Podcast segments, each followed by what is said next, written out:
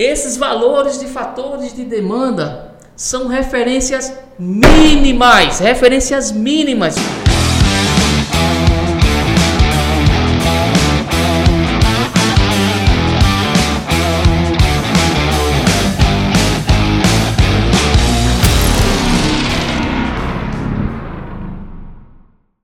Seja muito bem-vindo ao podcast Elétrica é o Poder, o podcast que vai ajudar você, profissional da área elétrica, a empreender e a viver bem da sua profissão. Aqui é o Matheus de la Fuente.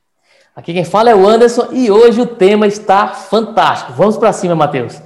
Vamos lá. E hoje o tema que a gente está trazendo é, sobre, é um tema mais técnico que vai ser sobre como calcular a demanda de um projeto elétrico. E a gente vai conversar hoje de como está fazendo essa realização, justamente porque muitas pessoas pediram, ah, muitas, tem muita dúvida que a gente recebe, tanto de alunos como de pessoas que estão acompanhando a gente pelas redes sociais, se num projeto é, vou fazer uma readequação ou vou estar tá fazendo atualização de um quadro coletivo, eu preciso estar tá refazendo esse cálculo de demanda, e a gente vai estar tá respondendo à medida da nossa conversa aqui.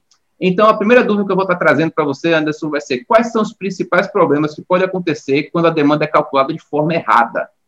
E essa pergunta é muito interessante, Matheus, porque muitas das vezes se fala muito em calcular a demanda para poder dimensionar um determinado circuito, calcular a demanda para dimensionar um padrão de entrada, né? uma, uma entrada de corrente para que a concessionária possa atender um determinado estabelecimento com fornecimento de energia elétrica naquele estabelecimento. Né? Mas é, quais são as implicações se essa demanda for calculada de forma errada, de forma equivocada pelo profissional. Então, muito se ouve falar e a gente aprende, a gente vê é, muito sobre esse assunto na academia e a forma que a academia traz, muitas das vezes, dá a entender que para calcular uma determinada demanda é através de alguns fatores mágicos que tem na norma, que tem nas normas das concessionárias, nas bibliografias do mercado.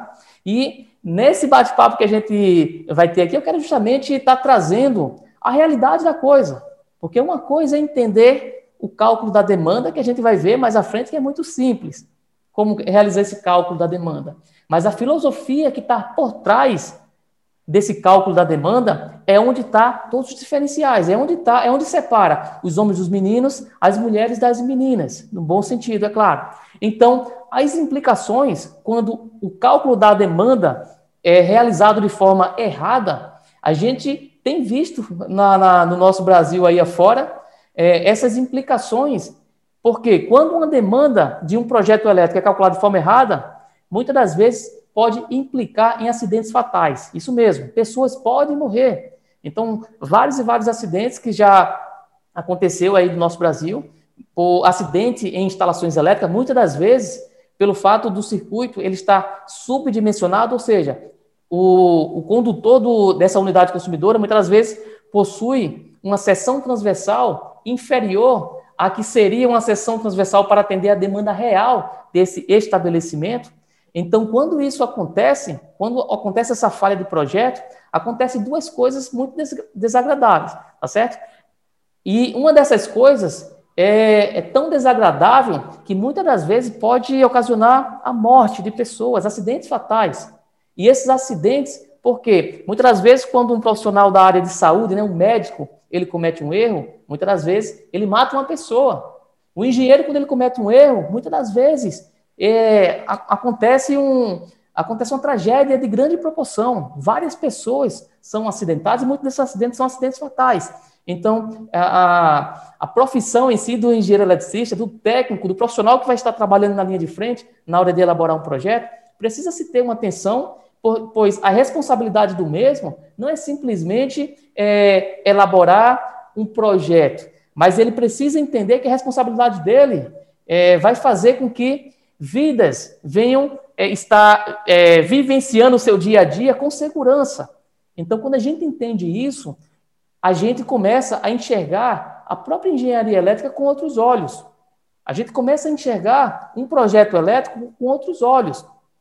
Porque não basta apenas aprovar um projeto na concessionária. Então, um profissional conseguir aprovar um projeto na concessionária, muitos têm essa dificuldade, Matheus, inclusive de nunca aprovou um projeto seja na concessionária, ou seja, nunca elaborou um projeto e aprovou na concessionária.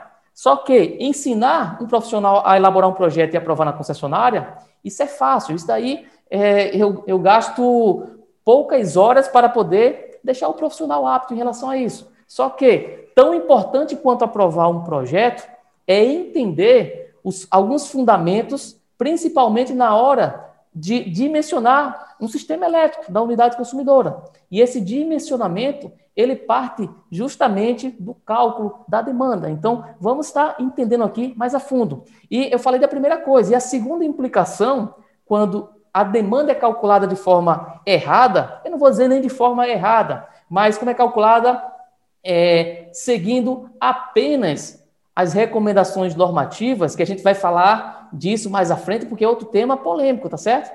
As normas devem ser seguidas à risca, e a verdade é que não devem ser seguidas à risca. E eu vou. Esse é um tema mais polêmico para a gente falar um pouco mais à frente, tá certo? Mas a segunda implicação, quando a demanda é calculada de forma incorreta, é prejuízo, que é o que aconteceu, inclusive, com um cliente de uma aluna nossa.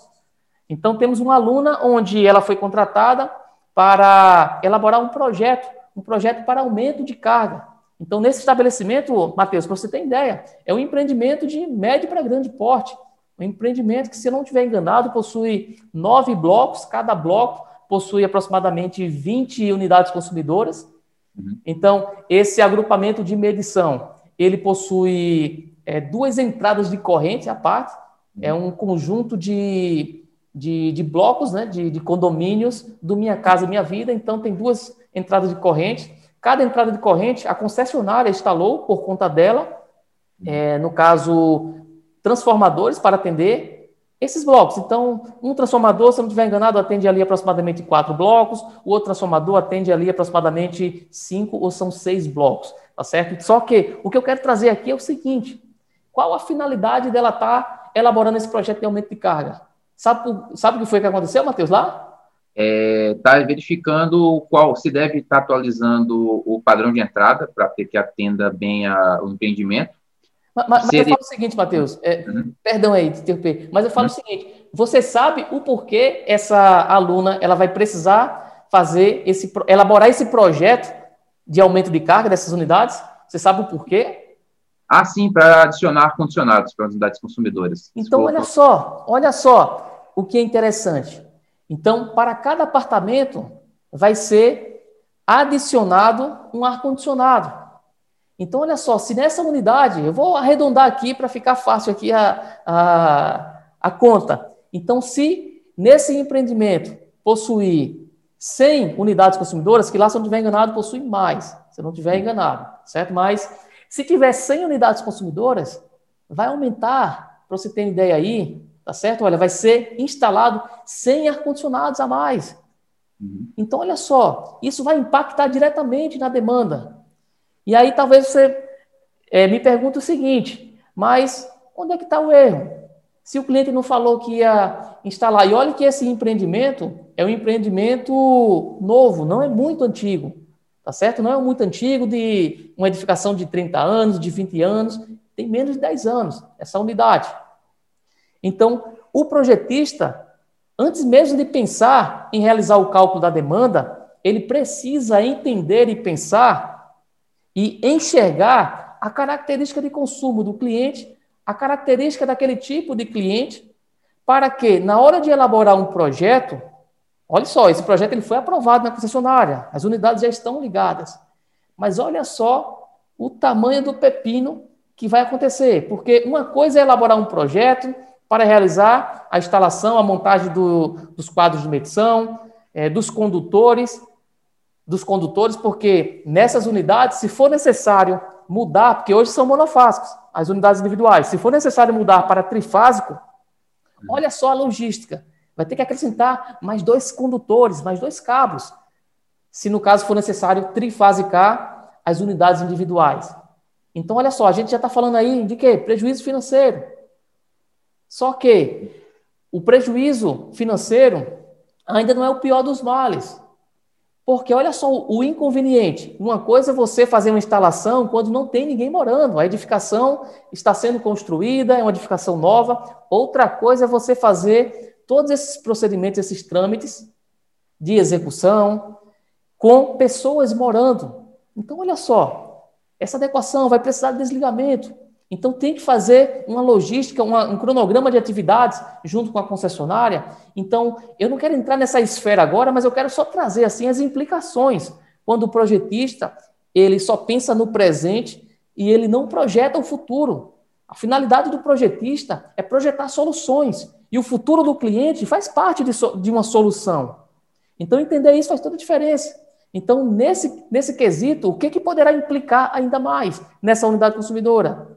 Imagina só se for necessário implantar uma subestação abrigada, que era justamente um, uma das que é, na verdade, né, é uma das preocupações dessa nossa aluna. Se for ter que implantar uma subestação abrigada, porque hoje é atendido em baixa tensão, atendido, embora a concessionária tenha instalado os transformadores dentro da, do terreno né, desse estabelecimento, mas o, a entrada de corrente que sai desse transformador em baixa tensão e vai até o QGP, né, que é o quadro geral de proteção, e desse QGP distribui para os centros de medições. Então, cada bloco tem o seu centro de medição com aproximadamente é, 20 medidores, 20 medições para atender os apartamentos, né, essas unidades residenciais. Então, olha só as implicações. E não informar uma carga de um ar-condicionado, por exemplo, ou alguma outra carga específica, ou alguma outra, seja equipamentos, ou muitas vezes até tomadas mesmo. Às vezes tem uma quantidade de tomadas que o projetista colocou apenas a quantidade mínima recomendada pela norma e aí não pensou no futuro, não pensou na vida real, no sentido de será que o cliente vai precisar só dessa quantidade de tomadas? Será que não existe a possibilidade do, do cliente ter que ligar alguma carga específica nesse determinado local? Então, o projetista ele precisa entender e ter essa visão futurística da coisa entender aquele empreendimento e já é, trabalhar para estar sanando essas dores do futuro que, caso venham a ocorrer. Então, olha só, as implicações. E olha que não estamos falando nem em erro de cálculo de demanda. Só que, por que é importante a gente trazer isso para esse nosso bate-papo aqui, Matheus? Porque uma carga a mais ou uma carga a menos impacta diretamente no cálculo da demanda. Então, não pensar em um determinado equipamento que venha fazer com que essa unidade consumidora tenha que acrescentar, tenha que realizar todos os trâmites burocráticos, todos os trâmites de elaboração do projeto para aumento de carga, para submeter na concessionária. Então, olha só a logística e olha só a, a dor de cabeça que vai ser, tá certo? Para fazer todos esses procedimentos. E tem mais, Matheus. Essa quantidade de, de cargas de ar-condicionado, ela certamente vai impactar diretamente, sabe aonde? Nos alimentadores, no alimentador geral. Então, se for necessário substituir os alimentadores, olha só, os eletrodutos talvez não comporte os novos cabos que vão ser redimensionados para valores superior. Então, vai ter que quebrar piso. Olha só a dor de cabeça. Então, elaboração de um projeto o cálculo da demanda de um projeto para que o mesmo possa ser aprovado deve ser pensado com muita atenção, deve ser planejado e projetado com muita atenção pelo profissional, para evitar essas dores de cabeça no futuro. Uhum. Exatamente. Na minha cabeça, eu estava imaginando também num meio industrial, onde a própria empresa, ah, o, o, projetista poderia se limitar somente à carga instalada. Então, por exemplo, ele imagina que é só a por exemplo, estava dimensionando o setor de mecânica, daí vê só a parte de usinagem instalada, imagina que a fábrica é só aquela parte de instalada, mas ele esquece e deixa de acrescentar uma demanda, por exemplo, de uma terceirizada de, por exemplo, de equipamentos de solda que vai fazer a ampliação da própria fábrica. Então, a fábrica ela tem a sua própria manutenção, ela vai ter que ter os dois projetos em paralelo e ela não pode deixar de contar com aquela equipe que vai chegar na fábrica e vai começar a subir um novo prédio do lado, ou imagina só a quantidade de equipamentos que você esquecer, na verdade ia dobrar, porque imagina só se ela não tivesse essa folga. Então ela ia parar a operação para poder aumentar? Não pode, não pode parar o setor de mecânica ou o setor da elétrica porque tem um, um, um terceirizado entrando. Então, até essa folga, esse meio operacional tem que ser levado em conta, porque vai ser algo que vai ser necessário e não vai poder se esperar aumentar ou ampliar o padrão de entrada depois da execução para estar tá realizando essas operações. Vamos a próxima pergunta. É, eu posso estar fazendo a pergunta para você, o que que faz? Vou primeiro perguntar, perguntando se você já teve essa situação, e a pergunta é, o que, é, o que fazer quando o cliente para o projet, é, fala, pede para o projetista informar uma demanda menor para fugir do atendimento de média atenção através de uma subestação. Então, já vem já na cabeça dele, eu quero essa demanda. Nossa, isso acontece. É, comigo não acontece com muita frequência, porque, é, de certa forma, de certa forma, uma coisa que é importante o projetista entender é o seguinte, tá certo? E aí eu quero falar para você que está no outro lado aí. Quem manda no projeto é você. Quem manda no meu projeto, Matheus, sou eu. Então eu até aceito sugestões do cliente. Eu até ouço, escuto as boas práticas, as, as sugestões. Eu até aceito pitaco, digamos assim, mas quem manda no meu projeto sou eu. Então, existem essas situações, muitas das vezes, do cliente, principalmente que, clientes que é, já têm uma certa experiência de, de obras, né? Construtoras que já construíram vários prédios, então muitas vezes eles sabem que, olha, se der um jeitinho ali para reduzir o valor da demanda, possa ser que não seja necessário implantar uma subestação é, abrigada para esse empreendimento. Ou então possa ser que venha reduzir nos custos para a reforma de rede, no caso, quando o padrão de entrada é em baixa tensão. E, infelizmente, existe esses tipos de clientes que querem ir por esse caminho, tá certo? E aí é importante entender se tem vantagens essa prática, tá certo? E quais são os problemas, os problemas que isso pode implicar. Essa tomada de decisão, quais são as vantagens e os problemas que isso pode estar é, que pode estar tá ocorrendo. Então, o primeiro ponto é o seguinte: em relação, olha, estamos falando aí de entregar a melhor solução para o mercado, e quando eu falo melhor solução, eu não estou falando apenas entregar a solução mais barata para o cliente, não. Tá certo? Porque a solução mais barata, mesmo que o cliente leigo, ele pense, ele ache que é isso que ele quer, mas não é isso que ele quer. Porque muitas das vezes tem certas economias que vai impactar diretamente na segurança. E se tem uma coisa que o projetista, que o profissional que vai trabalhar com projetos elétricos, o profissional que vai estar aprovando projetos elétricos na concessionária, o profissional que quer empreender vendendo projetos, a primeira coisa que ele precisa ter em mente é o seguinte: que não compensa nenhuma economia quando ela fere diretamente a segurança. Por quê? Na nossa área, uma falha como eu falei anteriormente, pode impactar na morte de um ser humano. E é incalculável esse prejuízo. Até é possível calcular se esse, esse computador queimar por algum mal dimensionamento, teve queda de tensão, se uma televisão queimar, se uma lâmpada queimar. Tudo isso é um prejuízo calculável, é um prejuízo financeiro. A gente trabalha e consegue comprar outro. E a vida do ser humano? Não tem preço, não tem como calcular, mensurar. Então, quando se trata de dimensionamento de sistemas elétricos, de circuitos elétricos, precisa-se ter esse, essa atenção especial, tá certo? Então, se por um acaso o cliente ele vem até você querendo arrumadinho, querendo que, é, olha, mascara aí essas cargas para que a demanda é, apresentada seja uma demanda baixa, para poder é, fazer com que não tenha reforma de rede, para, para que o cliente possa economizar, ou então para fazer com que é, um empreendimento de agrupamento de medição ele consiga ficar num limite ali de demanda que não seja necessário ele reservar um espaço para implantar uma subestação abrigada dentro do seu empreendimento. Então, esse tipo de prática, infelizmente, ainda existe alguns clientes que quer fazer o profissional ir por esse caminho, mas o profissional precisa ter essa segurança. E transmitir essa segurança para o cliente, porque não é ser arrogante, é mostrar para o cliente o porquê ele não vai fazer aquela prática que o cliente está sugerindo e mostrar o, o, as implicações que aquela prática pode ocasionar. Porque muitas das vezes a economia pode sair muito mais caro para o cliente, aquela economia. Então tem economia que não deve ser feita. E o profissional, ele precisa estar atento a isso, para não cair aí nessa, nessa armadilha. Uhum é, tá, trazendo um pouquinho de contribuição, é uma, uma, um pedido que eu vejo recorrente, pelo menos no setor fotovoltaico, E qualquer pessoa que resolve seguir isso ignora totalmente a rede, por exemplo, quero saber quanto quem trabalha com fotovoltaico já viu um inversor dando erro de afundamento de tensão. Devido a nível de tensão muito baixo, o inversor nem starta. Então, você tem um componente de geração conect, precisa de uma, de uma, rede de qualidade, ele precisa de uma rede que atenda ele. Então, não adianta é, tentar se fixar em potências específicas para pensar no ponto de vista tarifário, exclusivamente tarifário, se aquele inversor vai ficar se desligando no momento que você vai precisar gerar.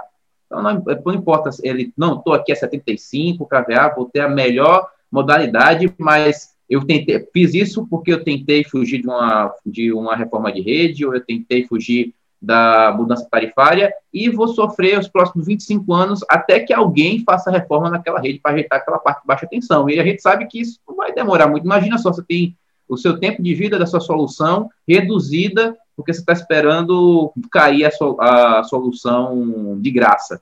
Então, é melhor colocar isso no quantitativo do projeto inicialmente, assumir o, a, qual seria o rendimento reduzido do que tentar mascarar isso para o cliente, porque depois ele vai, ficar, ele vai ficar decepcionado com a solução os próximos 25 anos de duração da geração. Então, como o Anderson falou, a, é, a segurança em primeiro lugar, mas o, a, o, segundo lugar que pode colocar é a aplicabilidade da solução. Você não pode colocar uma, algo que é inutilizável, que você vai simplesmente instalar lá, mas ela por si só não vai trabalhar da forma que deveria, né? Só que, eu vou dizer, quem pegou, um, instalou o inversor e viu ele dando um erro e foi reclamar com a concessionária, depois já está instalado, depois já está aprovado, e vai ver que ela vai fazer exatamente nada. Porque depois disso, ela, você já teve aprovação, ela já ganhou o, ti, o check que a rede dela está atendendo, aí é mais complicado. E o interessante, Matheus, é o hum. seguinte,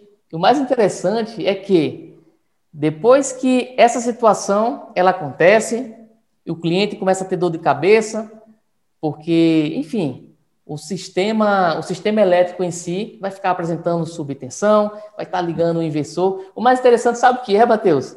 É que depois o cliente ainda vai até você e vai dizer na sua cara, meu amigo, o problema foi seu que deixou eu fazer isso. Então isso é muito comum. Então olha só, é, não é ser arrogante com o cliente, mas é, é levar a verdade para o cliente e mostrar para ele que aquilo que ele acha que é uma vantagem não é uma vantagem. O certo sempre vai ser a melhor solução, fazer a coisa certa, da forma correta. Porque senão depois o cliente vai chegar para você, meu amigo, se eu soubesse, se eu soubesse disso, eu não tinha lhe contratado. Você que é o profissional, você que cometeu, cometeu erro, você que deixou que eu cometesse esse erro, né? Então, isso é muito comum de ver na prática do dia a dia.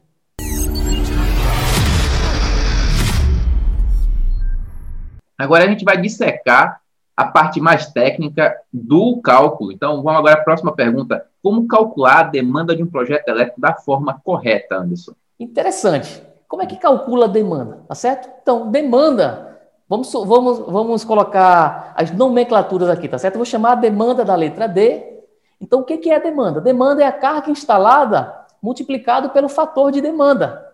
Pronto. Simples assim. E aí muitos podem estar pensando o seguinte, ô Anderson, então vamos acabar, vai acabar agora o podcast, porque é, já aprendi o que é a demanda. Demanda, carga instalada multiplicado pelo fator de demanda. Só que eu quero me aprofundar em alguns fundamentos, porque são esses fundamentos e esse entendimento que vai fazer toda a diferença tá certo? Para que você possa entender na íntegra, na prática, de forma é, palpável, o que, que é na prática, esquecendo um pouquinho o que, que o conceito que as normas dizem, mas para entender na realidade prática, no dia a dia, o que, que seria a demanda. Porque entendendo isso, é, Mateus, iremos ter total consciência da importância e também total consciência para realizar o cálculo da demanda da forma, da forma correta. E entender isso vai fazer com que nós profissionais é, enxerguemos o seguinte: enxerguemos quando uma determinada situação que a norma está trazendo não vai atender à realidade prática da coisa.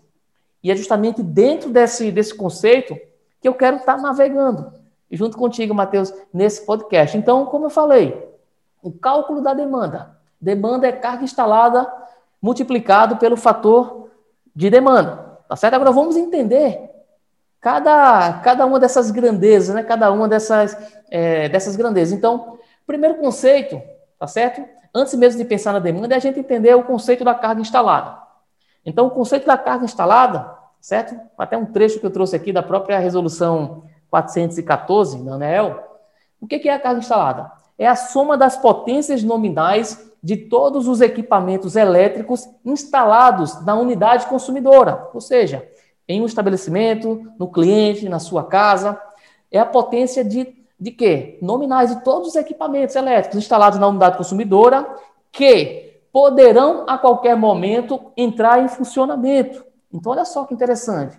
Então, se eu tenho aqui nessa minha sala, vamos, vamos supor, se eu tenho quatro lâmpadas de 100 watts e eu possuo seis tomadas de 100 watts, vamos supor que essas lâmpadas estão ligadas, as quatro lâmpadas, e vamos supor que dessas seis tomadas eu tenho apenas uma tomada ligada, com uma TV. Então vamos supor que a título de projeto, a potência dimensionada para aquela tomada seja de 100 watts, como a gente falou. Tá certo? Então, nesse cenário, qual, qual o valor da minha carga instalada nesse estabelecimento? quatro lâmpadas ligadas de 100 watts e tenho seis tomadas de 100 watts, onde apenas uma tomada está ligada com uma televisão de 50 watts, vamos supor.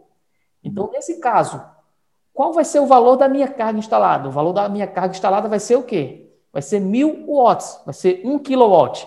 Por quê? Eu tenho quatro lâmpadas de 100, somando as quatro eu tenho 400 watts, eu tenho seis tomadas de 100 watts, Somando as seis tomadas, eu tenho 600 watts. Então, 400 watts mais 600 watts, eu vou ter 1.000 watts. Tá certo? Se eu dividir 1.000 por 1.000, eu vou ter 1 kW para transformar, tá certo? Aí na, de watts para kilowatt. Então, para você entender carga instalada. Independente, a gente viu, Matheus, que das minhas tomadas, apenas uma estava em funcionamento.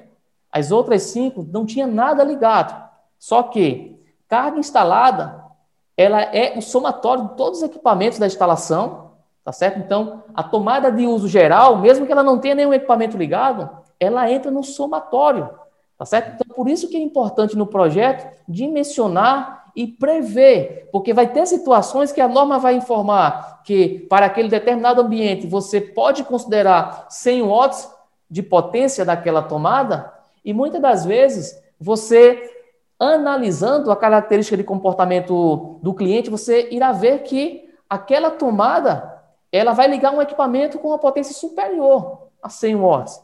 Então, entender os fundamentos práticos da coisa faz toda a diferença. É o que diferencia os projetistas abaixo da média, ou até mesmo os projetistas que estão dentro da média, dos projetistas acima da média, fora da curva, os projetistas de elite. Então é muito importante. Então, recapitulando, carga instalada é o somatório de todos os equipamentos que estão ligados ou que estão ou que a qualquer momento pode entrar em funcionamento, tá certo? Então, nesse exemplo que a gente citou, é, seria todos os equipamentos, as quatro lâmpadas e também as é, seis tomadas, tá bom? Outro conceito importante de a gente entender, que a gente vê também nessa equação da demanda, é a própria demanda. O que, que é a demanda?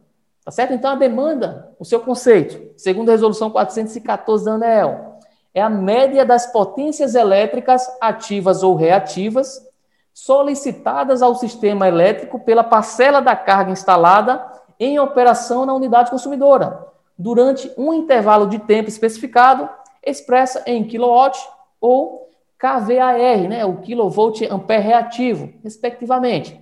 Tá certo? Então, a demanda de forma, de forma mais prática aqui, tá certo? De forma conceitual, a gente já entendeu aqui, ó, média das potências elétricas ativas e reativas solicitadas ao sistema elétrico pela parcela da carga instalada em operação na unidade consumidora. Então, nesse mesmo exemplo, Matheus, da nossa sala aqui, se eu tenho essa sala que possui quatro lâmpadas de 100 watts e seis tomadas de 100 watts, cada tomada no caso, né, com a potência de 100 watts, a minha carga instalada é o quê? 1000 watts. Não é isso? Uhum. Só que, no caso da demanda, de forma prática, vida real, esquecendo um pouquinho a questão da, da normativa, esquecendo um pouquinho fatores de demanda, que aí a gente vai entrar nessa seara aí de forma mais profunda, mas na vida real, o que, que seria a demanda nessa minha sala? Se eu tenho quatro lâmpadas de 100 watts ligadas e das minhas seis tomadas eu tenho uma tomada que está ligando um aparelho, um equipamento, uma TV de 50 watts, qual vai ser a minha demanda, Matheus? Expressa em watts. Eu vou ter o quê? Vou ter 450 watts uhum. de demanda. E se eu tenho esses 450 watts de demanda, só que eu vou ali no interruptor e desligo duas lâmpadas de 100 watts. Qual vai ser a minha demanda? 250 watts. Por quê? Eu vou ficar com duas lâmpadas de 100 watts em funcionamento e a minha tomada, que ela, ela possui a, a sua capacidade máxima projetada de 100 watts, porém o equipamento que está ligado na mesma, que está em funcionamento na mesma, está consumindo ali uma potência de 50 watts apenas. apenas. Né? Então, a minha demanda do meu estabelecimento vai ser 250 watts. E se eu vou até no meu interruptor, desligo todas as quatro lâmpadas e eu tiro a minha TV da tomada, qual vai ser a minha demanda, Matheus? 250 vai ser menos 100 watts, é, menos no, a potência no, da... no caso, Matheus, ah. das quatro lâmpadas eu vou desligar todas elas e a minha TV eu vou desligar também, tirar da tomada. Ah, Agora, qual vai ser o valor da minha demanda? Zero.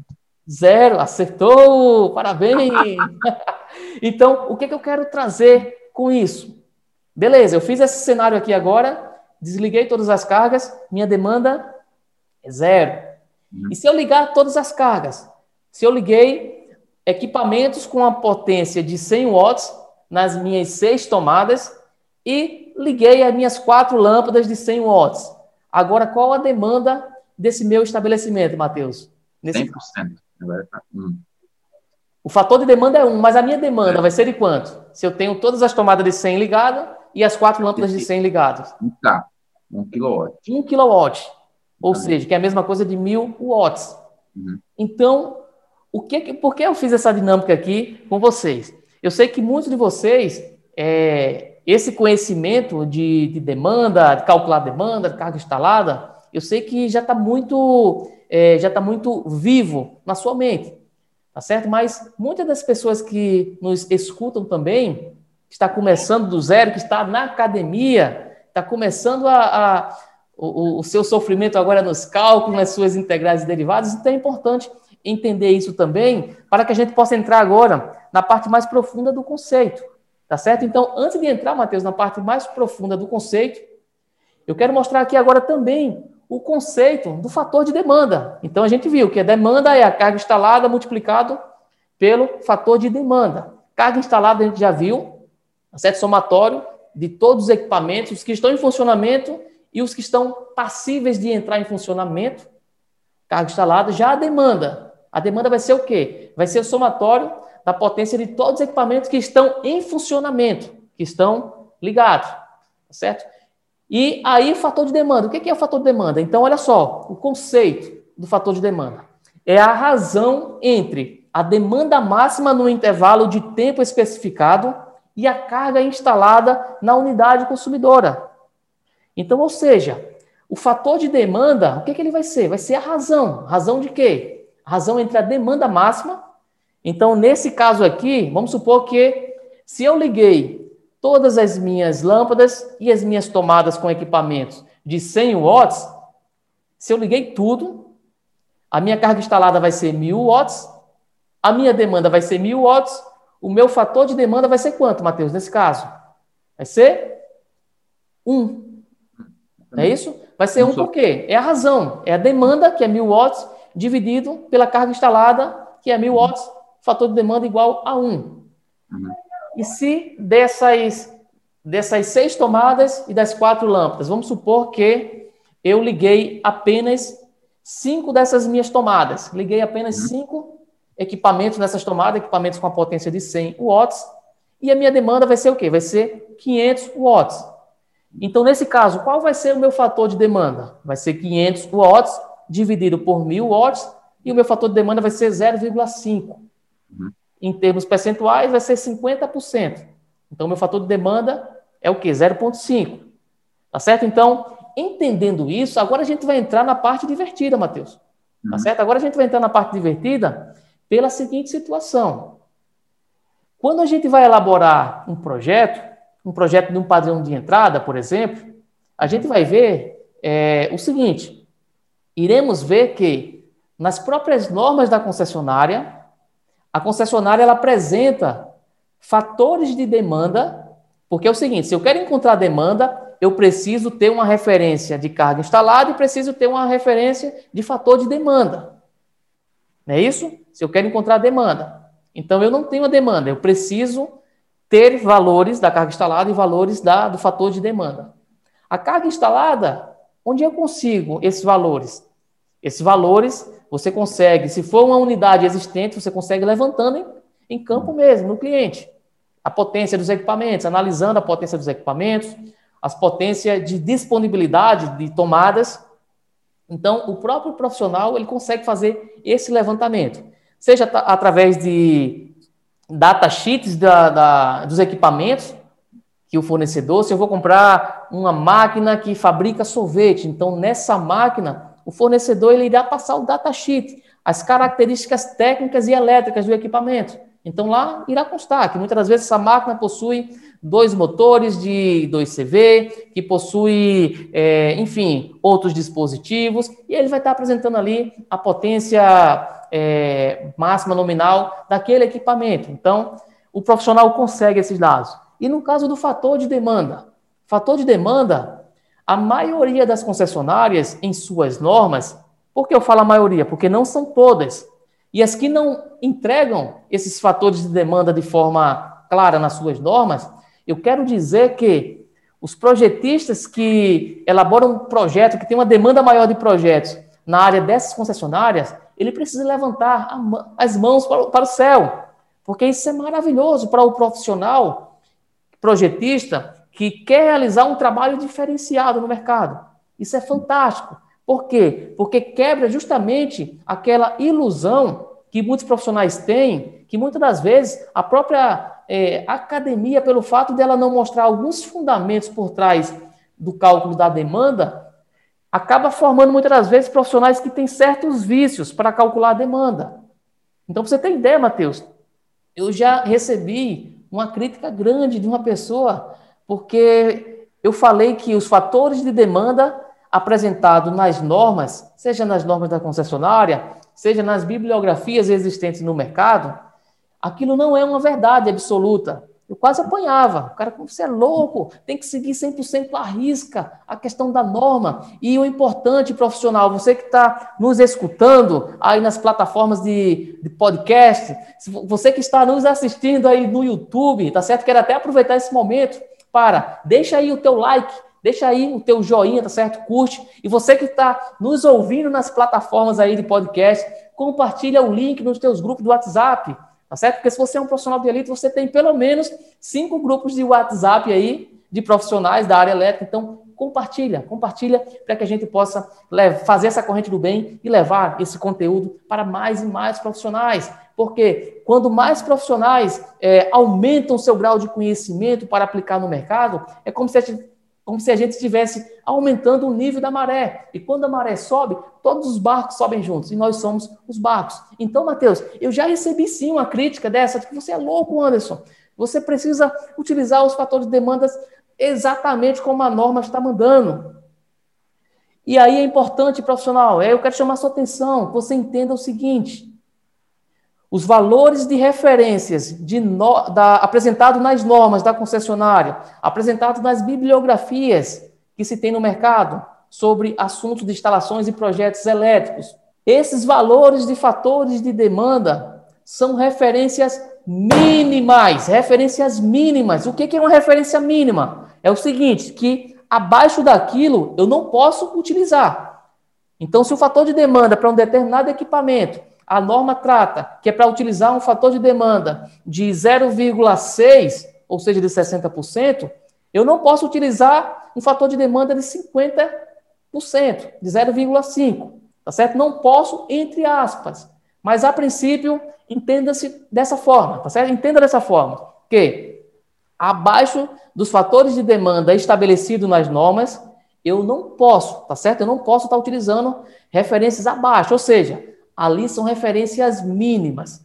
Porém, utilizar fatores de demanda maior do que os apresentados na norma, você não só pode, como você deve. Você tem a obrigação de aumentar os fatores de demanda. Então, eu quero já pegar a analogia que a gente estava citando aqui agora, Matheus. Porque se a demanda em uma instalação, a gente viu que é variável. Teve hora que a nossa demanda aqui estava o quê? Zero, porque todas as cargas estavam desligadas. Teve hora que a nossa demanda é, era o quê? Um, porque todas as cargas estavam ligadas. Teve momentos que a nossa demanda, é, o nosso fator de demanda, na verdade, era 0,5, porque 50% das nossas cargas estavam ligadas.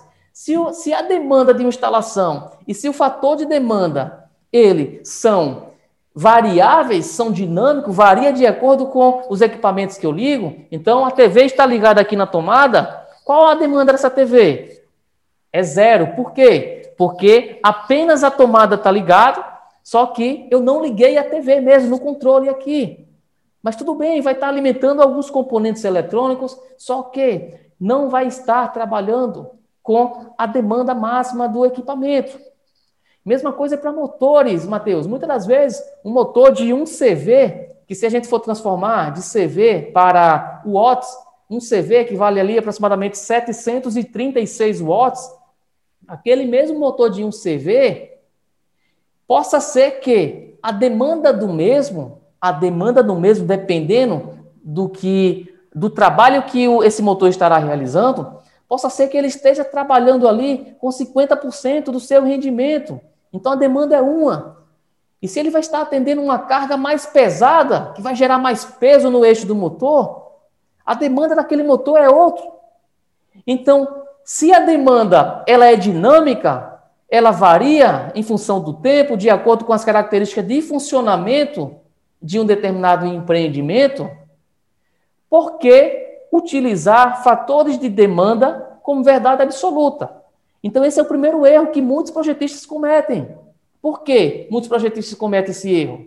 Por que você acha, Matheus, que muitos projetistas cometem esse erro de utilizar esses valores com, é, como verdade absoluta?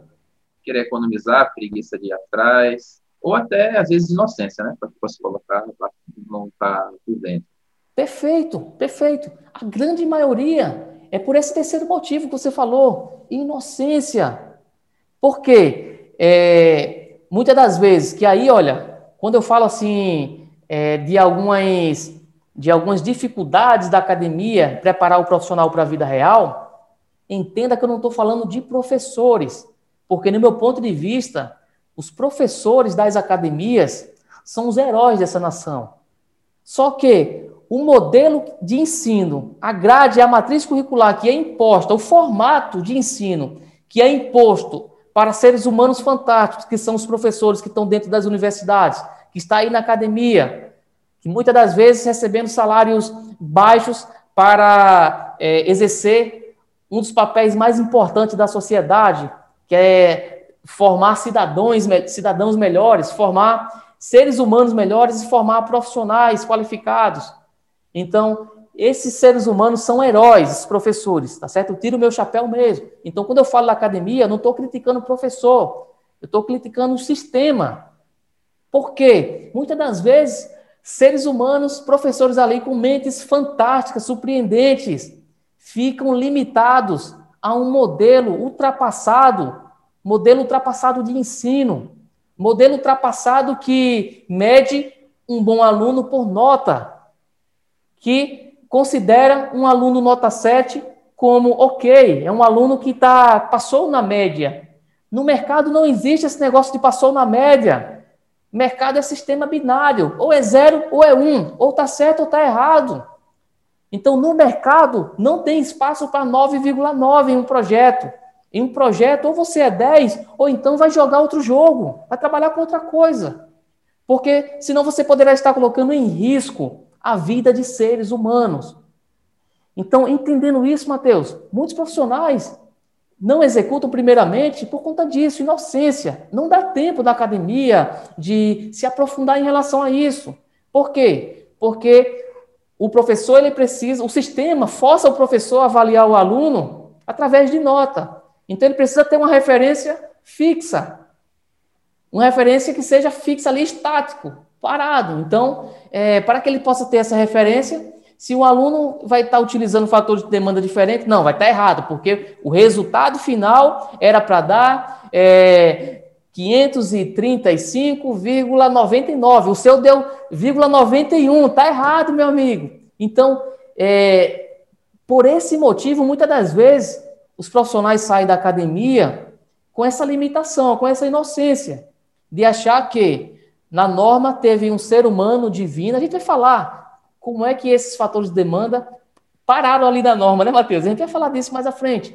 Mas muito pensa, Matheus, eu acredito que um ser humano divino que conhece, enfim, que é onisciente, que sabe como é que é o comportamento de consumo e que considera que o comportamento de consumo do apartamento 101 é o mesmo comportamento dos moradores do apartamento 102, do escritório X, da, da indústria Y.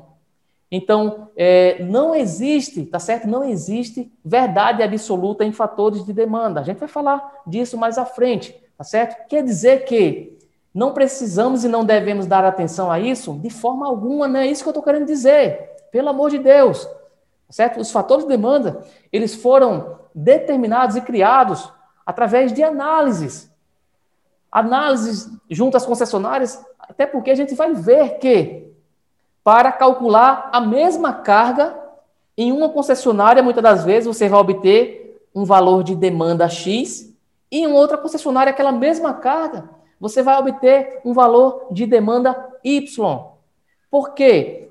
Olha, grave, se tiver uma coisa, se tiver uma coisa para você gravar em todo esse episódio do podcast, que eu quero que você saia daqui, é o seguinte, tá certo? Fatores de demanda que você irá encontrar nas normas da concessionária, não são verdade absolutas, são referências mínimas. Tá certo? Então é importante entender isso, porque quando a gente entende isso, Mateus, aí o jogo muda.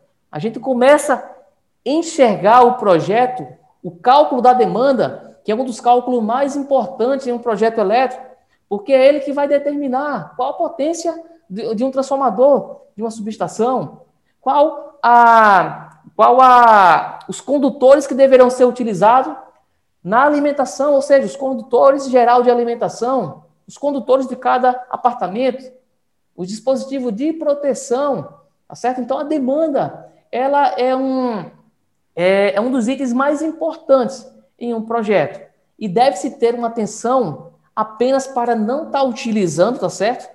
Fatores de demanda como verdade absoluta, porque vai ter situações que você vai utilizar todos os fatores de demanda da norma da concessionária à risca.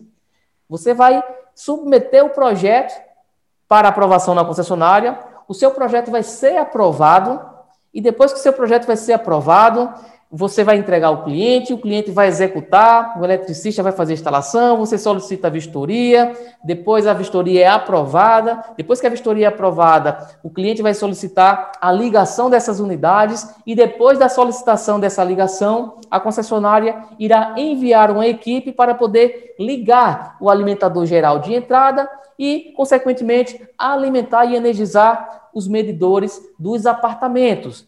Então, todo esse processo, esse ciclo, ele vai ser realizado. E muitas das vezes, nesse empreendimento, muitas das vezes, principalmente quando é um agrupamento de medição, os moradores não são todos que vão morar de uma vez só. Então, vende um apartamento, vende dois, vende cinco, vende dez, e aí os moradores começam a adentrar, a ocupar esse empreendimento residencial, e aí depois de um ano, dois anos, três anos, muitas das vezes, acontece o que aconteceu com um cliente dessa, dessa nossa aluna, tá certo? Não foi a nossa aluna que elaborou o primeiro projeto, ela foi contratada para resolver o problema do primeiro projeto, para fazer esse aumento de carga.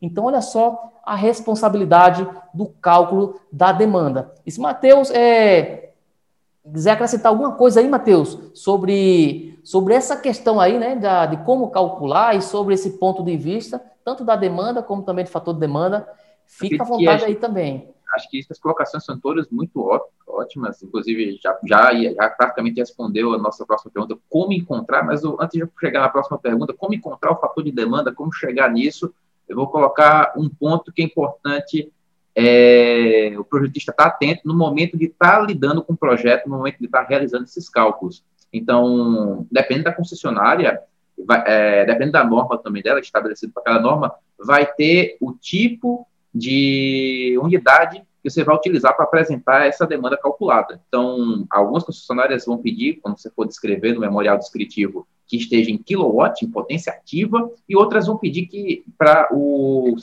dimensionamento do padrão, você entregue em kilowatt kVA, potência aparente. Então, isso é um ponto que faz, é, levanta o ponto. Para você realizar esse cálculo com segurança, é importantíssimo que você leia a norma da concessionária. Não para tomar como lei, mas para entender como o analista que está lendo, que vai avaliar seu projeto, pensa.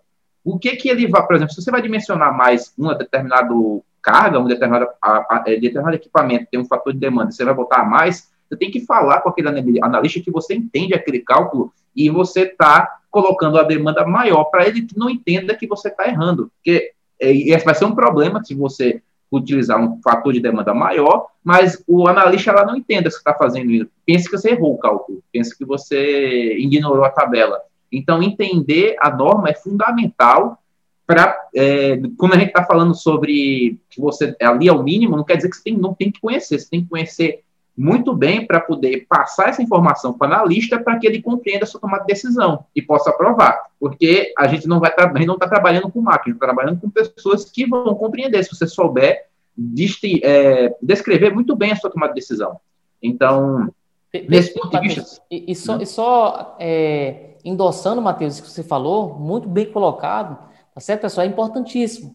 Porque quando eu falo que na, a norma da concessionária apresenta um fator de demanda de 0,6 e você, pela análise criteriosa que você faz do comportamento de consumo daquele empreendimento, você enxerga que 0,6 não vai atender e você vai aumentar esse fator de demanda para 0,8, por exemplo, é importante fazer isso que o Matheus falou, acabou de falar. Você descrever abaixo, tá certo? Que o fator de demanda foi dimensionado pelo projetista para atender a realidade prática da instalação.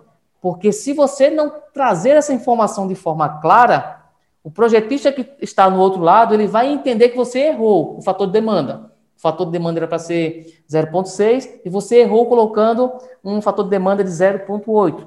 Esse ponto é muito importante, que o Matheus falou. E o outro ponto que ele endossou perfeitamente aqui, em relação ao quilowatt e o KVA. Então, é uma dúvida que muitos têm também, Matheus. Carga instalada é sempre em quilowatt ou pode vir em kVA? Demanda vai ser sempre em kVA ou, vai, ou pode vir em quilowatt? Então, entender isso daí é muito importante, porque o watt e o, VA, né? O, a potência ativa, o watt, potência ativa, e o VA, a potência aparente, tá certo? Então, o e kVA são unidades de medidas, tá certo? Unidades de grandezas elétricas. Quilowatt, unidade de uma grandeza de uma potência ativa, Tá certo? E o KVA, unidade de grandeza de uma, de uma potência aparente.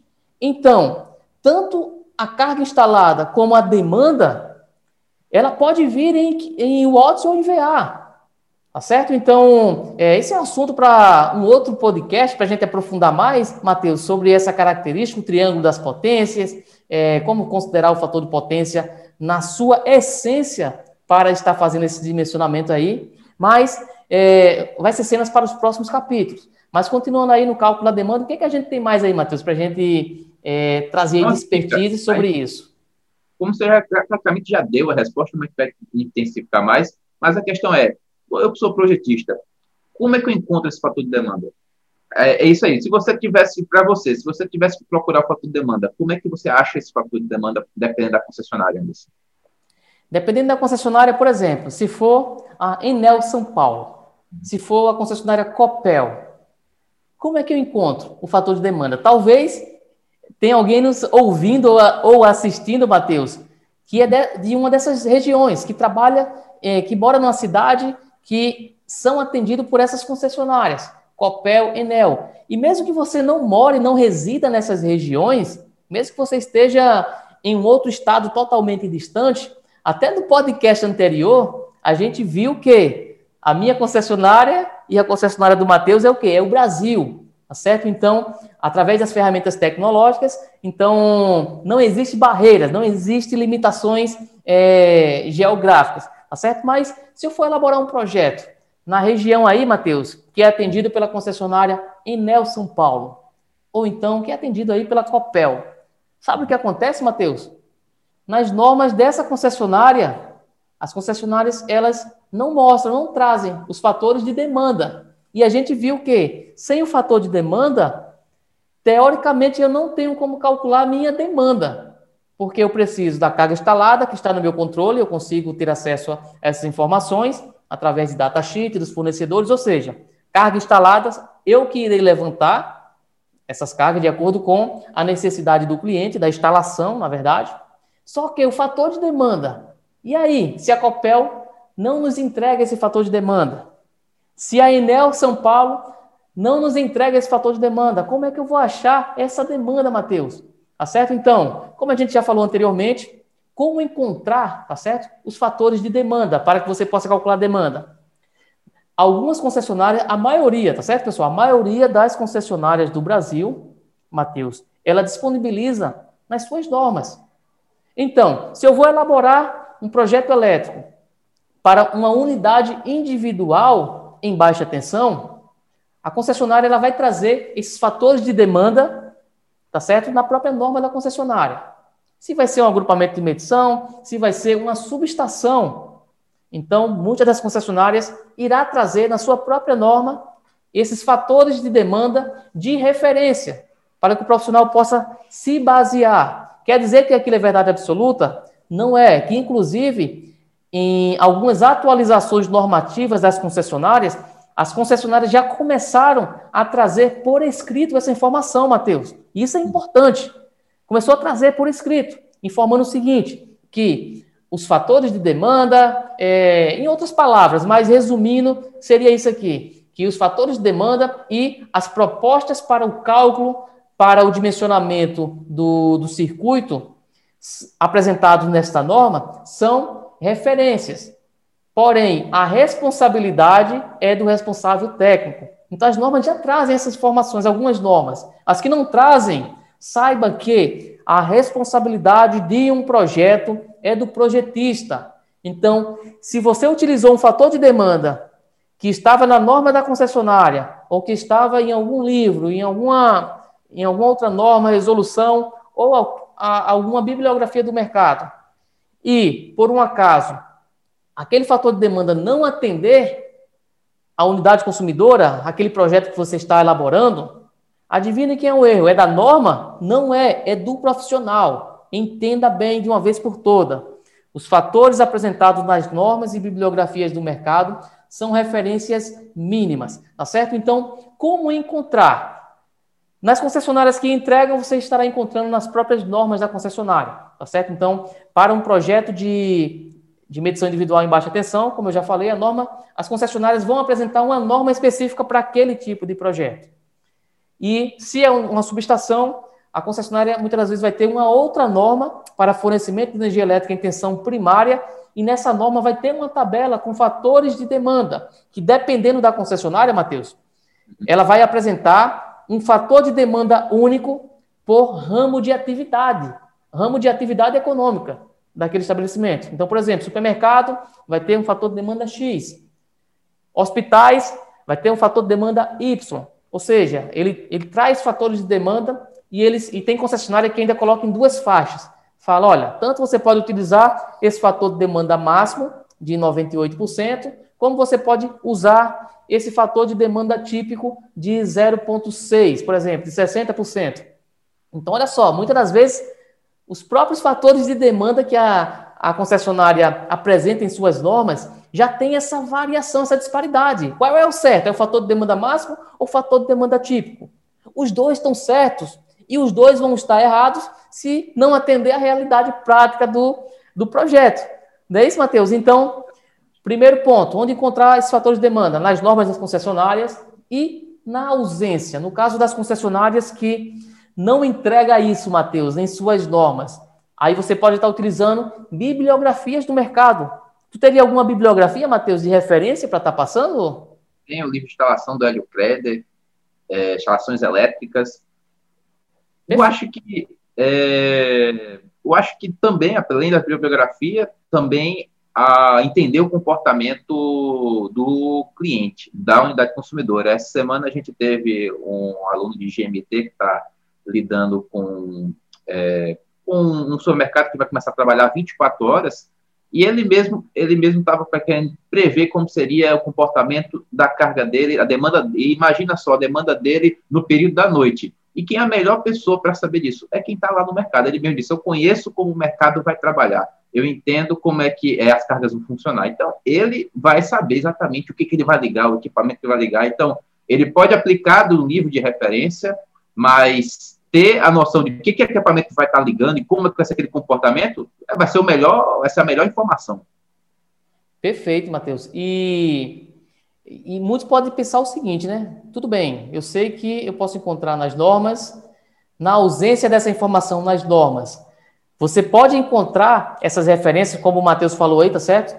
Então, o livro de instalações elétricas, 16 uhum. edição do Hélio Credit, ah pode ser uma referência para você estar tá utilizando no caso das concessionárias que não apresentam esses fatores de demanda, mas tanto o livro do Hélio Creder e alguns outros livros que tem no mercado, como também as normas das concessionárias, esses fatores de demanda são fatores para você ter referência. Mas é muito importante fazer o que Matheus acabou de falar, analisar comportamento de consumo. Até no, no, no treinamento de gestão de modalidades tarifárias, Matheus, tem uma planilha que a gente disponibiliza que é justamente é, isso que você falou, tá certo? De um lado da planilha vai ter o quê? Vai ter a descrição da carga instalada. Na coluna ao lado vai ter a potência de cada equipamento, no caso. Né? Eu tenho a descrição ali de cada equipamento, na primeira linha. Segunda linha vai ter a potência desses equipamentos. E as demais linhas, sabe o que, que eu faço, Matheus? A gente tem ali, olha, o regime de cada hora do dia, de hora em hora, para poder estar aplicando fatores de demanda pontuais de acordo com a característica de funcionamento daquela carga específica. E como obter aquela informação daquela carga específica? Como obter? É através da, como o Matheus falou, como você falou, Matheus, da, através do, do próprio cliente, ou através do, se é um supermercado, quem é que conhece o, de, forma, de forma prática o regime de funcionamento do supermercado. Porque às vezes é o gerente ali, que está na, no chão de loja mesmo ali, ele sabe quando é que entra em funcionamento, ele sabe que a câmara frigorífica funciona 24 horas, só que durante a noite, quando fecha o supermercado, a partir, sei lá, após as 20 horas, ele sabe que a porta das câmaras frigoríficas não vão ser abertas. Então, quando você, quando a, a, é, durante o dia que os operários abrem as portas para retirada de carne, retirada de, dos produtos das câmaras é, frigoríficas, o que acontece? Então, haverá aquela troca de calor no ambiente, onde será necessário o, a, os equipamentos né, da casa de máquina, da parte de, de, de, de congelados e resfriados, dessa parte do sistema de, de refrigeração dessas câmaras, vai precisar fazer o quê? trabalhar com forma mais intensa, ligar os compressores para que possa é, fazer com que a temperatura do ambiente reduza aquele valor para é, pré-determinado. Então, quanto mais abertura de porta tem numa câmara frigorífica, maior vai ser o quê? Vai ser a potência consumida, ou seja, a demanda daquele equipamento, naquele dado horário. Então, tudo isso é possível você fazer. E eu costumo fazer, Matheus, principalmente nesse, nessas características de clientes indústrias, supermercados e outros tipos de, de consumidores, eu costumo estar tá fazendo duas formas, tá certo? Se o estabelecimento ele já é existente, eu costumo instalar um analisador de energia por uma uhum. semana, porque com isso eu consigo obter o valor da demanda real na sazonalidade ali dos dias. Porque o comportamento de consumo em uma segunda-feira é diferente do comportamento de consumo no domingo ou na sexta-feira de determinados tipos de estabelecimento. E tem estabelecimento que roda 24 horas, os sete dias da semana. Então, cada caso é um caso. Mas olha só, e quando é uma ligação nova? Quando, quando é um empreendimento novo, que eu não posso instalar, ou seja, eu não consigo instalar um analisador de energia para analisar o comportamento de consumo daquele estabelecimento. Então, é justamente essa planilha que a gente até fornece no treinamento de gestão de modalidades tarifárias, que é justamente para que o, o profissional ele consiga já definir qual a melhor é, situação de acordo com o comportamento de consumo, qual a melhor modalidade tarifária e qual a demanda projetada próximo dentro da realidade ali, através daquela planilha. Então, a planilha, depois da descrição das cargas, depois da, da potência de cada, de cada carga, eu vou ter de hora em hora, ou seja, zero horas, uma hora, duas horas, três, até 23 horas, da segunda-feira, da terça-feira, da quarta, ou seja, os sete dias da semana. Só que fazer isso dá trabalho, Mateus. É, dá trabalho. É por isso que o nome é trabalho. Senão o nome era brincadeira, era diversão. Tá certo? Então, quando muitas vezes eu saio de casa, falo com minha esposa, amor, é, eu estou saindo para o trabalho, vou trabalhar. Tá certo? Então o nome é trabalho. É trabalho porque dá trabalho. Só que é um trabalho que dá, é uma mão de obra que o projetista ele vai ter a mais. Só que é a forma correta e precisa ser feita da forma correta para garantir a segurança, a segurança no dimensionamento, pois o cálculo da demanda é um dos cálculos mais importantes na área da engenharia elétrica, tá certo? É um dos cálculos que o profissional, principalmente que vai trabalhar com projetos, é um dos cálculos principais que esse ele não pode. É claro que na engenharia elétrica, na prática, não pode ter erros, porque os erros muitas das vezes acabam trazendo prejuízos gravíssimos prejuízos financeiros e, pior ainda, prejuízos à integridade física, à saúde, ao ser humano. Então, é importantíssimo entender a importância da, da, de calcular de forma correta. Então, muitas das vezes, você precisa fazer isso. Então, se eu tenho, por exemplo, aqui, Matheus, um ar-condicionado, eu tenho nessa minha, nessa minha planilha, vamos supor, eu vou escolher um dos equipamentos, o ar-condicionado. Então, para o ar-condicionado, eu vou analisar então, eu vou estar conversando com o, o proprietário do empreendimento ou com o gerente da, daquele empreendimento e vou perguntar, certo, como é que é o regime de funcionamento aqui de vocês? Parte administrativa, como é que funciona? De que hora os colaboradores, a equipe, os funcionários começam a trabalhar? De que hora param para almoçar? E de que hora é o, o final do expediente? Então, não, começa a trabalhar de 8 horas da manhã, só que de 7 e meia já começa a chegar algumas pessoas, e aí você já começa a prever. Então, de zero horas até, até 6 horas da manhã, até 7 horas da manhã, tá certo? Você, para aquela carga específica, você vai ter o quê? Você vai preencher naquela célula ali, naqueles horários, zero. Ali é o fator de demanda, zero.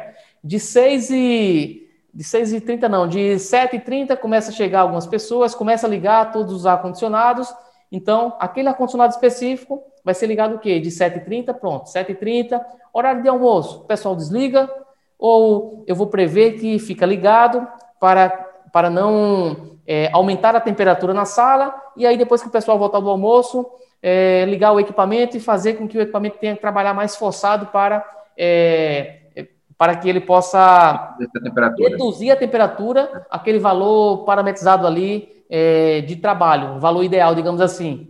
Então, vamos supor que não vai desligar, só que vai desligar de quê? Vamos supor que termine o expediente de 18 horas. 18 horas para, só que fica com gerente, até um pouco mais tarde. Eu vou considerar aqui de 8 horas para tudo. Então, nesse intervalo aqui, eu vou considerar um fator de demanda, sei lá, de 100% desse equipamento específico.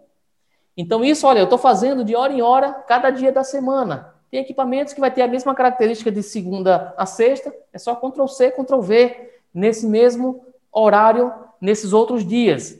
Por que é importante fazer isso muitas das vezes, dependendo da complexidade do estabelecimento, Matheus? Porque eu vou ter lá na parte, a última linha, na linha de baixo dessa planilha, vai ter o quê? O somatório dessas potências em cada, Mateus, em cada horário. Então, com isso, eu consigo jogar uma formulazinha simples no Excel de máximo para pegar a demanda máxima nesse, nesse meu empreendimento. E aí, quando eu tenho o valor da demanda máxima em cima de estudo prático, estudo de acordo com a, a, a realidade de funcionamento de um sistema, aí, Matheus, o que, que acontece? Aí o jogo muda. Por quê? Porque o fator de demanda, ou seja, se eu encontro o regime de funcionamento e encontro a minha demanda, e se eu tenho a minha carga instalada, então eu faço a engenharia reversa e vou encontrar o quê? O meu fator de demanda, que vai ser a minha demanda dividido pela potência instalada. Então, olha só, o fator de demanda, eu faço muito isso, Matheus. Tanto quando eu instalo o analisador para coletar os dados de demanda real do sistema elétrico de um determinado empreendimento, porque muitas das vezes o, o empreendimento é existente, ele vai ligar apenas um equipamento de, sei lá, 50 kW, e ele quer saber se vai comportar. Então, eu aproveito esse momento, instalo o analisador, pego a demanda máxima real, tá certo? Não é calculada, eu pego vida real então, se a demanda é dinâmica, como é que eu vou saber a demanda máxima? É simples, tá certo? Nesse intervalo de tempo aí de uma semana, que eu pego a sazonalidade de todos os dias da semana, eu vou estar tá pegando o pico máximo, o valor máximo, tá certo? E vou ver e ainda vou analisar se esse valor máximo, se foi alguma partida de algum equipamento específico, de algum motor, ou se foi é, algum funcionamento constante, em regime constante. Ou seja, eu vou pegar essa demanda e aí eu vou é, somar as cargas futuras que vai ser instalado para estar tá obtendo ali uma demanda dentro da realidade. Só que quando eu tenho acesso a um valor de demanda real, seja é, através do analisador de energia, ou se eu tenho uma demanda próximo ao valor real, por que eu estou dizendo próximo? Porque se é uma instalação nova, você faz essa, esse procedimento que eu acabei de falar, vendo ali a demanda a cada horário do dia, em cada dia da semana, é, ali você está fazendo uma projeção, não é algo real. Só que vai aproximar, você vai aproximar mais da realidade de funcionamento do que simplesmente pegando um valor de fator de demanda estático que tem ali na norma. Então, quando eu tenho acesso à, à projeção desse fator de demanda real, e aí o que, que eu faço?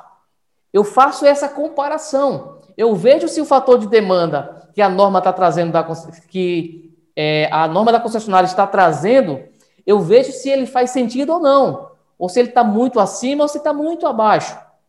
Então, an, é, anteriormente eu falei aqui, Matheus, tipo de que não podemos utilizar os fatores de demanda nos nossos projetos. Eu, até falei assim, né, entre aspas, eu até falei assim, entre aspas, que a gente não pode utilizar um fator de demanda menor do que o apresentado na norma da concessionária. Eu falei entre aspas de forma proposital. Por quê? Qual vai ser as situações que eu posso utilizar fatores de demanda menor do que o da no... que a concessionária está apresentando? É quando eu consigo provar com fatos e dados, de fato, o regime de funcionamento do meu estabelecimento. Tá certo? Só que deve-se ter uma atenção muito especial, porque aí o profissional ele já puxa 100% a responsabilidade para cima dele. E a responsabilidade já é 100% do profissional, só que ele já acaba saindo de um limiar, é, de um limiar, ou seja, ele vai entrar numa zona mais desconfortável. Então, nesse caso, o que, que eu recomendaria? Tá certo? É que, se o fator de demanda é inferior ao apresentado na norma da concessionária, Tá certo? Então, utiliza aquela referência da norma da concessionária, não transgride ele, tá certo? Pelo menos nesse início. Com o passar do tempo, com a expertise que você vai é, ganhando de, de, campo de batalha, é, aí você vai ter mais segurança de muitas das vezes fazer algumas manobras corretas, é claro, para poder é, dimensionar da forma correta para fazer com que o seu dimensionamento, o dimensionamento do seu projeto, ele possa é, ser um dimensionamento economicamente viável para o cliente e, principalmente, um dimensionamento seguro, de uma instalação segura.